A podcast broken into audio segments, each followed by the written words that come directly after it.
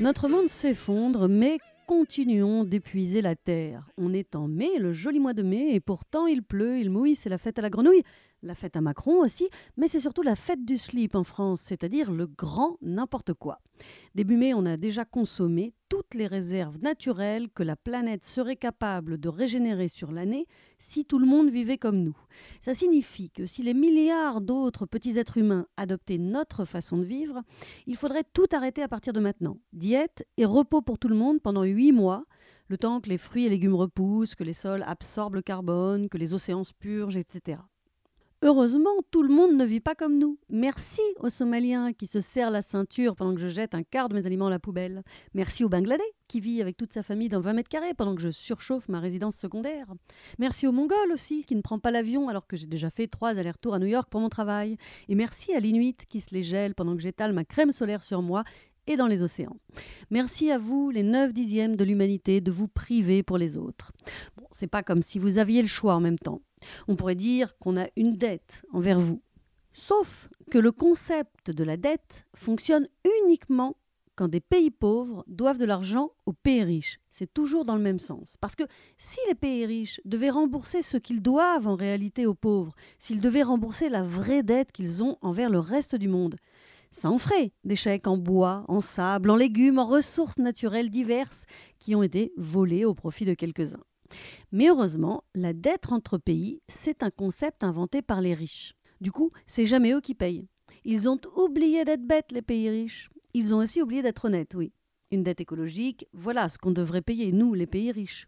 Non seulement on est malhonnête, mais en plus on est criminel. Nos modes de vie sont directement responsables de bien des catastrophes. Il faudrait vraiment qu'on arrête de s'endetter, de surconsommer, que ce soit de la bouffe, des logements, des bagnoles, des téléphones, des vacances on s'épuise à épuiser la terre. Depuis le 5 mai, c'est pas dur.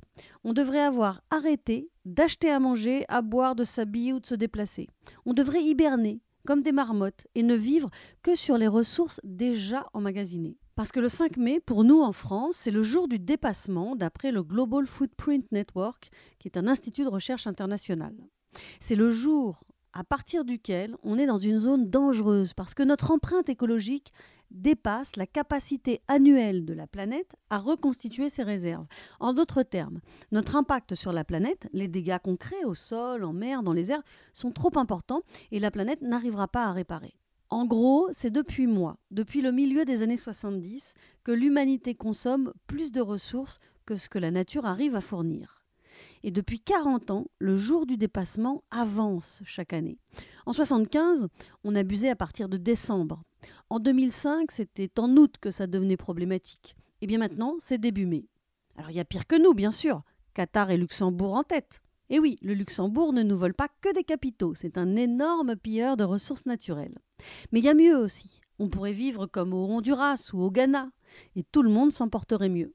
Bref, il n'y a pas de quoi être fier. La France est dans le peloton de tête des pays les plus consommateurs de ressources naturelles. Logement, infrastructures industrielles, transport, exploitation forestière, alimentation, dont l'alimentation animale. On exploite à fond toutes les ressources disponibles.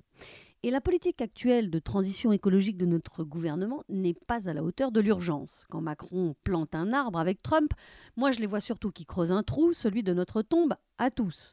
Macron a beau dire qu'il sait bien qu'il n'y a pas de planète B. Tout son programme politique vise à épuiser la planète A, et nous avec. Il faudrait plus de croissance, plus de cars Macron sur les routes, moins de TER, plus d'autoroutes, plus de boulots inutiles, moins d'infirmières, plus de policiers, moins de cheminots, plus de chauffeurs Uber, moins de confédérations paysannes, plus de FNSEA, etc.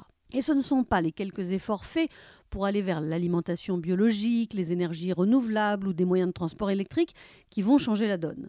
Pour changer la donne, il faudrait radicalement changer nos modes de vie. Et ça, c'est pas gagné. Alors essayons quand même un petit peu parfois de ne plus prendre l'avion, de ne pas trop chauffer son logement, de réduire sa consommation de viande, pourquoi pas, de faire un petit pas pour nous, mais un grand pas pour le reste du monde qui s'effondre. Ouais, ça fait réfléchir. Mais oui, non, mais bien sûr, ça fait réfléchir maintenant. Mais à quoi?